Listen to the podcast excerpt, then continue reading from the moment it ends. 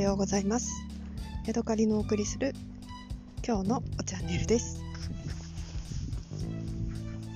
えーとですね先ほどあの中国の、えー、転送業者さんから連絡がありましてメールでなんですけどね。あの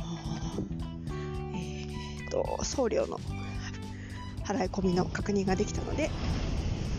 えー、物を出荷しますという連絡でした。やっほー嬉しいですね。今日出荷します。っていうことですけど、えー、もう持ってってくださったのかな、えー、1週間以内には美味しいお茶たちが私の手元に来るかと思うとちょっと顔がニヤニヤするのを止められないですね、えー、また届いたら皆さんに紹介したいと思います。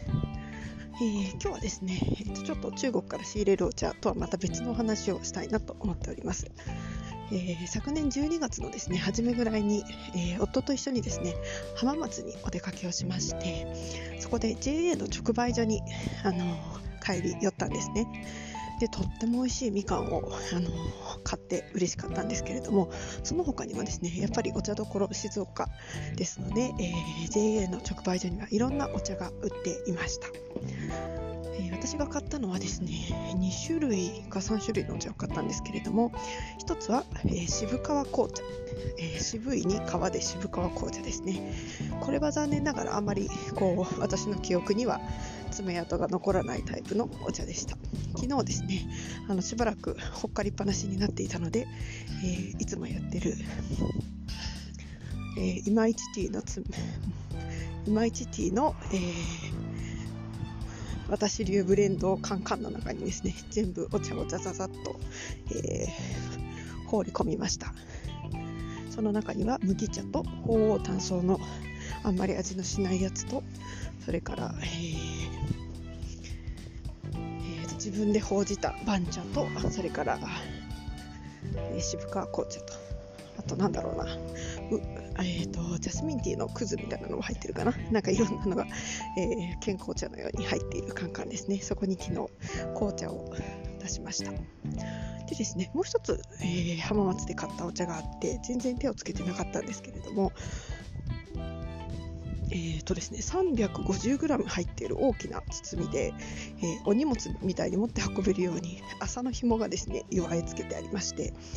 えー、で、えーとですね、無農薬栽培の番茶と書いてありました。えー、でお値段が500円かなんかで、まあまあ格安なお茶でした。えーちょっとですね放送を見ると少し古びた感じがありましたのでもしかしたら長らく在庫になっていたお茶だったのかもしれません。えー、それをですね、えーと、やっと3ヶ月、4ヶ月経ってですね、えー、昨日あの封を開けてみました。まずですね、あの熱湯でさっと入れるようにと書いてあったので、えー、番茶の、えー、入れ方でですね、あの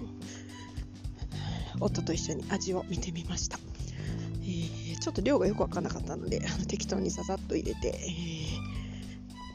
さっと飲んでみたんですけれどもかなりあの渋みが強くてですね、えー、ちょっと私の好みじゃないなっていう感じでした。何回かあの時間を置いていろいろ飲み比べてみたんですけれどもやっぱりそのままでは、えー、350g を、えー、消費することができない感じがしましたので、昨日早速ですね3分の1ほどを、えー、また自己流のほうじ茶にすることにしました。でまた5分か10分ぐらい、えー、と弱火でずっといっていきました。で前回ですね、えーと、自分でほうじ茶を作った時は結構深めの中華鍋みたいなフライパンを作って、えー、使って茶葉をいったんですね、まあ、今回は浅い、えー、なんかステーキを焼くような浅いフライパンを使ったので、えー、フライパンをこう返す時にですね、あのー、まあ、横着をしてガサガサガサガサ、えー、持ち手を持って振ったんですけども、えー、茶葉がぴょんぴょん出てしまいましてですねちょっともったいないことをしてしまいましたし大きく触れないので、えー、結局手とかスプーンとかでかき混ぜることになってちょっと面倒くさかったですなるほどお茶を入れるときは、えー深いフライパンの方がいいんだなということが勉強になりました。えーと葉っぱはですねこの番茶は葉っぱがかなり細かく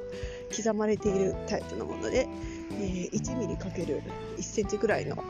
大きさの葉っぱがいっぱいありました。あと枝もですね結構あの入っている感じでした。でいる前はやっぱりあの緑色茶色っぽい緑色だったんですけれどもいっていくうちにだんだんち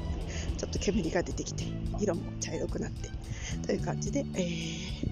まあ、焦がさずに報じることができました。早速味見をしてみたんですけれどもまあ9大点という感じですね、えー、捨てなくてもちゃんと飲みきれそうな感じになりましたので私としては大満足ですね。はい、ただね、まだ 350g もあるので、まだまだ消費しきるには時間がかかりそうだなと思っております。はい、今日はここまでです。また次回。お会いしましょう。さようなら。